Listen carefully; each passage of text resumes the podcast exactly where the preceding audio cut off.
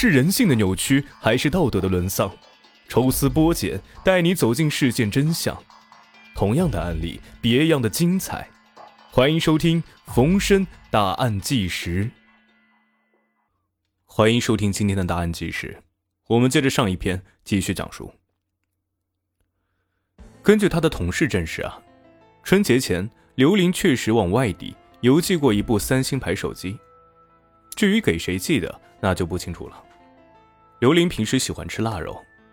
他吃的腊肉全都是从邮寄单上的地址寄过来的，据此判断，刘玲和贾平很有可能就是一个人。四川省绵阳市某村就是他的老家。指挥部立即派人前往四川绵阳市。刑侦人员要去的地方是一个偏僻穷困的小山村，刑侦人员一行五人跋山涉水，颠簸几日才赶到那儿。经过照片的辨认啊。证实刘玲就是贾平，而这个村子也是刘玲的老家。经秘密调查得知，自从春节过后，刘玲呢一直是没有回家的，也没有再往家里打任何的电话。那他去哪儿了？目前是活还是死？他在此案中充当了什么角色？刑侦人员困惑不已。就在行政人员翻山越岭前往四川调查刘玲的同时，烟台的调查工作也在紧张的进行。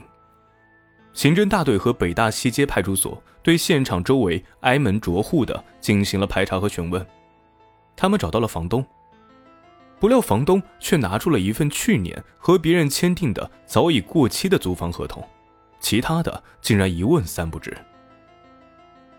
显然，签合同的房客。已经背着房东转租过多人。警方开始查找以前在此租住或熟悉房子的每一个人。在了解每一个暂住人员的情况时，一个名叫雨婷的女人引起了刑警们的注意。此人与失踪的刘玲关系甚密，案发前曾多次与刘玲通过电话，但是通话内容暂时不清。这个名叫雨婷的小姐，春节前还与其对象。在发案现场住过一段时间，有房门的钥匙。之后两个人回了济南，再也没有见过他们回烟台。看来找到雨婷，或许能更多一步的了解一些刘玲的情况。经过调查，雨婷也是一个化名，在济南无固定住所，且已经下落不明，找到她并非易事。在济南调查得知。雨婷已经被人打成重伤，好像在躲避什么人的追杀。至于躲在哪儿呢？暂时不清楚。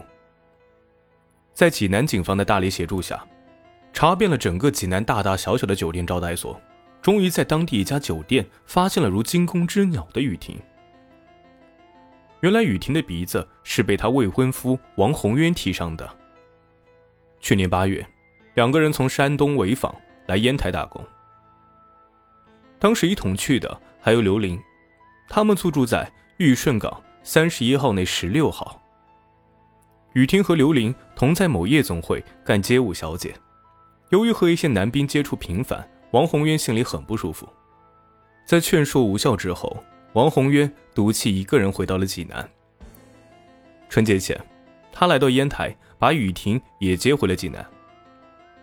二月五号，在济南无所事事。百感无聊的雨婷对王宏渊说：“啊，他想回烟台挣钱。”本来王宏渊对雨婷干小姐就憋了一肚子气，这番话如同点燃了一包炸药。他飞起一脚，将雨婷的鼻子踢成重伤。为了防止他报案，王宏渊将雨婷软禁起来，并且威胁说：“，如果敢逃跑，就杀了他全家。”二月二十四号，雨婷趁王宏渊外出租影碟机之机。逃窗而逃，躲在济南一家小旅馆里养伤。当刑侦人员问他是否认识两名被害人和失踪的刘玲时，雨婷说认识，并不经意的提供了一个重要情况，那就是二月二十五号早晨八点钟左右，雨婷接到女被害人从玉顺港三十一号打来的电话，对方问雨婷现在在哪儿，能不能马上到烟台，有急事向上。当时雨婷就把王宏渊打她的事儿告诉了对方，没想到对方什么话也没有说，就挂了电话。雨婷的话引起了刑侦人员的强烈关注，因为干歌舞小姐这一行啊，基本上都是晚上工作，白天睡觉，早晨八点正是他们酣睡的时候，此时打电话有点反常。再是雨婷告诉女被害人，她被王宏渊踢伤，对方竟然一点反应也没有，甚至连一句安慰同情的话也没有。对于好朋友来说，这不符合常理。难道王宏渊当时就在女被害人的身边，导致他连连反常，不敢说本应该说的话？而且，王宏渊身上有玉顺港三十一号内十六号的房门钥匙。指挥部当即命令对王宏渊实行二十四小时监控，并在适当时机秘密抓捕。然而，王宏渊却早已经销声匿迹。与此同时，刑侦人员拿着王宏渊的照片以及其他资料，让知情人进行辨认。结果证实，案发当晚与失踪女子刘玲一起在现场附近散步的男子就是王宏渊。而在银行调查的刑侦人员也报告说，案发当天，女死者一笔五千元的存款被人提走，取款人也是王宏渊。为了防止王宏渊狗急跳墙报复雨婷，刑侦人员将雨婷保护起来。这个时候，又一个令人振奋的消息传过来，在济南市某银行调查的刑侦人员获得了一个重要情况：二月二十七日。女死者又一笔五千元存款被人用密码提走。从监控录像来看呢，提款人正是王宏渊，他的身边还站着一个女人。雨听一眼就认出了那正是失踪的刘玲。此时的刘玲神情呆滞，行动有些迟缓，尤其是按密码的时候，一副受制于人的样子，明显是正在被胁迫。至此，案情已经越来越清晰。那么凶手为何不杀刘玲，而是要挟持他到济南呢？对照现场的情况，刑侦人员恍然大悟：罪犯是想制造刘玲作案后逃离现场的假象，企图转移公安机关的视线，从而嫁祸于刘玲。如果真是这样的话，刘玲随时有被杀害灭口的危险。指挥部下令，尽快去抓获王宏渊，力争解救刘玲。然而，抓捕王宏渊并不像人们所想象的那样简单。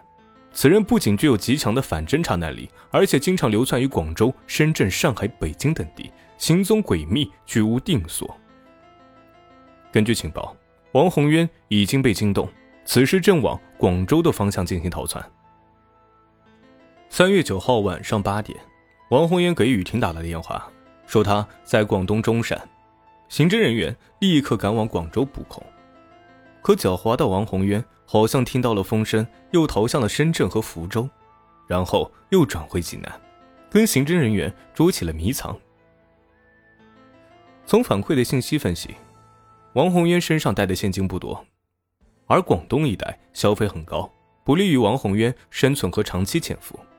他给雨婷打的电话很可能是一个幌子，企图移开刑警的视线。